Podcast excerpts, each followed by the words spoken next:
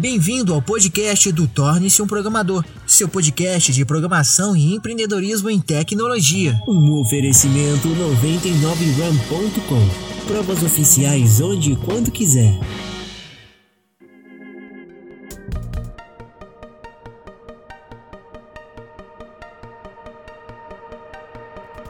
Olá, pessoal, tudo bem? Então, vamos começar agora a falar sobre dificuldades de um negócio tradicional, dificuldades e desafios, né? Eu gosto de falar não dificuldades, como é melhor falar desafios de um negócio tradicional, como é que funciona. E aqui nessa pauta a gente vai falar sobre negócio tradicional e negócio não tradicional, que é também colocando ali a pauta sobre economia compartilhada, tá bom?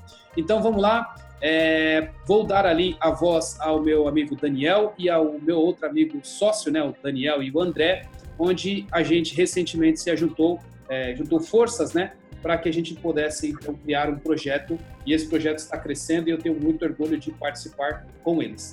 É, vai lá, Daniel, conta aí um pouco a história e Luiz também, o André, né? Conta aí um pouco a história de como vocês começaram essa ideia e o que vocês tiveram até chegar no momento de hoje. Manda ver. Uhum. Bom dia a todos. É, assim como a maioria dos negócios de tecnologia, ele surgiu com um problema que a gente identificou no mercado. Era um problema de, das corridas de rua, mais especificamente. Hoje em dia, existem corridas de rua pelo Brasil inteiro, onde você tem que ir num, num local físico para poder participar de uma prova de corrida. E a gente identificou que a gente poderia melhorar esse sistema usando a tecnologia. É, e aí a gente, a gente criou um, um sistema chamado Maratona Virtual, onde as pessoas podem participar de corridas de rua pelo Brasil inteiro utilizando o celular. Só que até você ter uma ideia, você identificar um problema, isso se transformar em um produto, tem um longo caminho para ser percorrido. E aí o que eu a ideia daqui é a gente contar um pouco dos, das nossas maiores dificuldades e onde vocês podem evitar esses erros, esses tropeços. E aí eu queria começar falando sobre o que todo mundo fala no meio de tecnologia, que é o, o MVP, o mínimo produto viável. Em inglês Minimum Viable Product, que é o que? É você conseguir produzir o produto mais simples possível que as pessoas possam utilizar e testar no seu, no seu dia a dia. E assim você colhe feedback e monta um produto que é a cara do seu cliente, que é o que seu cliente precisa. Porque muitas das vezes a gente tem uma ideia, a gente acha que tem que fazer de uma certa forma e a gente começa a fazer. Quando a gente solta isso para o mercado, quando a gente solta isso para o mundo real, às vezes uma coisa que a gente nem imaginou é muito mais importante para o cliente e a gente não nem colocou essa funcionalidade. Ou então, o que é pior dos casos, a gente, a gente gasta tempo colocando uma funcionalidade no ar, uma funcionalidade naquele produto, e as pessoas elas nem acabam nem, nem dando bola para isso. Então, com, começando com, com, com o que eu acho que é, é, é, o principal, é a gente fazer um produto simples de início e muito próximo ao cliente. Então, se vocês querem fazer uma loja, ou vocês têm uma ideia de um aplicativo, de um site, de qualquer coisa, eu acho que você fazer e soltar para um pequeno grupo de clientes, de possíveis clientes, é o mais importante. Foi isso que a gente fez desde o começo. A gente soltou com uma base pequena e ficou muito próximo dela. Então, começamos com uma, com uma base, não foi nem tão pequena, foi com 1.600 pessoas. E a gente ficava todo dia falando com elas. Então, Legal, Daniel. Olha só que interessante isso que você está falando. É, muita gente, quando vai desenvolver um projeto ou é, é, pretende ir para a área de tecnologia também, ele começa a pensar numa coisa muito caprichosa. Isso é, é, geral do ser humano, quando você começa a criar algo, você quer caprichar, você quer fazer aquele negócio do melhor jeito possível, com a melhor introdução possível e que todo mundo possa ver aquilo perfeito. Porém, não é assim que funciona. Às vezes o teu perfeito não é o perfeito para o cliente. Então, é, justamente isso que você está falando é totalmente factível. Precisamos criar algo é, que vai evoluindo conforme o tempo e essa evolução vai fazer com que é, o seu projeto se torne aquilo que venda, aquilo que o seu cliente quer comprar. Muito bom, vai lá. Exatamente. A gente, se, se a gente tem até uma frase no, no, no meio de startup tudo mais, é que se você não está com vergonha do seu primeiro produto, você já está lançando ele tarde demais. Eu acho que isso é verdade. Muitas das vezes a gente solta um site, solta uma tela do aplicativo, a gente sabe que poderia estar muito melhor, que a, o botãozinho podia estar com efeito, podia ter, não sei, algum capricho. E a gente fala, ah, podia, estar melhor, podia, mas temos que soltar logo, porque a gente tem que saber o que, que as pessoas estão achando da funcionalidade, da coisa maior. E esses caprichos, essas, essas essas maquiagens, assim, elas vão vindo com o tempo. Quando a gente tiver tempo, as coisas vão surgindo. Então, acho que essa parte de você estar tá muito junto com o cliente, o André vai entrar bastante nessa parte de, de suporte, de você estar sempre conversando com o cliente, que ele fica responsável com isso. E, e isso é muito legal também num, num, quando a gente fala de, de início. Você tem que ter um time, fazer sozinho é muito difícil, então você tem que ter um time com pessoas que vão estar cada uma com a sua função muito bem estabelecida e fazendo o seu melhor. Para dar tempo de você focar nas, nas coisas que você realmente tem que fazer. Então, hoje a gente tem, por exemplo, o André que fica totalmente responsável por essa parte de conversar com os clientes, de suporte, de manter o estoque em dia.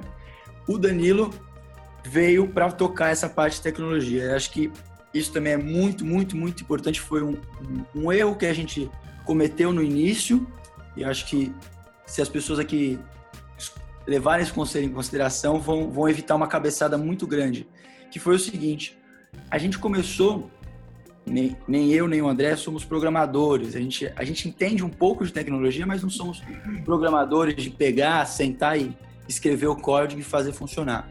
Então a gente foi pelo caminho de terceirizar isso, de você fazer isso com uma empresa, fazer isso com freelance.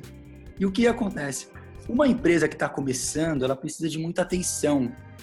Uma empresa que está começando seguindo os conceitos de conversar sempre com o cliente e mudar à medida que o cliente vai falando e, e, e evoluindo, se você está com um terceiro, você chega para ele hoje com uma ideia, você fala, olha, eu quero isso, isso, isso.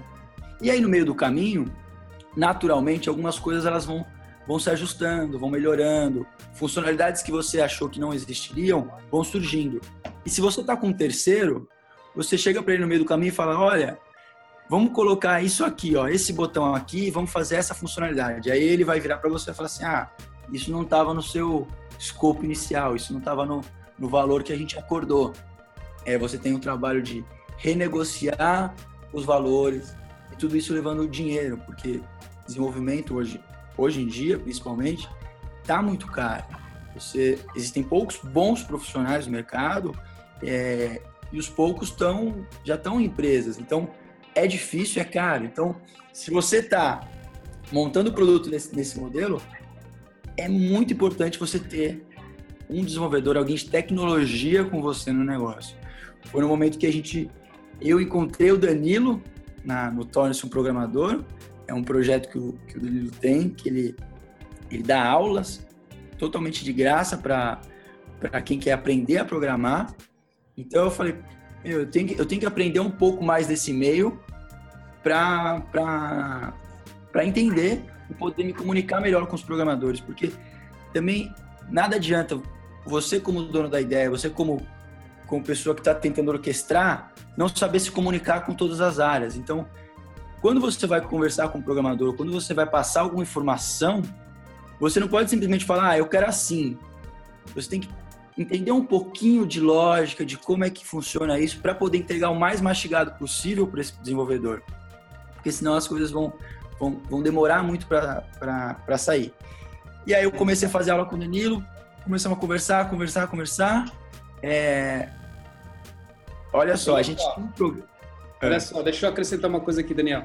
É, é muito interessante isso, porque é, são duas vertentes, dois mundos diferentes. Tem muita gente que me segue com relação à tecnologia e aí é, pensa no seguinte: bom, eu sou o cara da tecnologia, eu crio a tecnologia, eu sei fazer um Facebook, eu sei fazer um Instagram, então pronto, eu sou o cara, eu vou fazer o um negócio e tudo vai funcionar perfeitamente. É o maior erro que todo cara de tecnologia, que é um criador de, de, de solução, pode pensar. Eu pensei isso há um tempo atrás, quando eu estava criando o Torne-se um Programador, e pensei da seguinte forma: ah, bom, eu vou criar o Torne-se um Programador, vou arrumar um investidor, vou ficar com 80%, 90% da empresa e vou dar ali 10% a 20% para a pessoa. Aí o rapaz falou para mim uma coisa assim que eu achei muito interessante. Falou, Danilo, você acha realmente que só ser o cara da tecnologia é que vai fazer o negócio funcionar? Eu falei, acredito que sim, tal. Só que depois eu fui aprendendo e fui vendo, conforme eu fui criando, tornando-se programador, entrando em outros projetos, agora com vocês maratona, que o negócio não é bem assim. Para você montar uma empresa, você tem vários desafios. Desafios em marketing, desafios em atendimento, desafios em venda. Venda é um, negócio que é um dos maiores. Você precisa vender no seu negócio, senão o seu negócio não sobrevive. Você precisa fazer sociedade com pessoas que queiram vencer, tá legal? Erros que eu já cometi, sociedade com pessoas que não vendem, isso também não é uma coisa que funciona. Você precisa ter um sócio vendedor no seu negócio, ou você também tem que ser um vendedor, você tem que aprender como vender, você precisa fazer isso, porque isso faz parte da formação de todo empreendedor. Então, assim, é, eu achando que simplesmente sendo o, o cara da tecnologia, eu ia ser o detentor de todo o projeto, e isso não funciona. A pessoa que é o empreendedor que está de fora, que não tem a tecnologia, acha que é o detentor de toda a ideia. Só que só você ter a ideia sem ter a tecnologia, você não faz o negócio chover. E você ter a tecnologia sem ter as pessoas por trás para fazer o negócio funcionar, você também não faz chover. Ou seja, não adianta, é uma junção de pessoas e de características distintas que faz com que você, com um negócio tradicional, possa fazer ele ter um sucesso.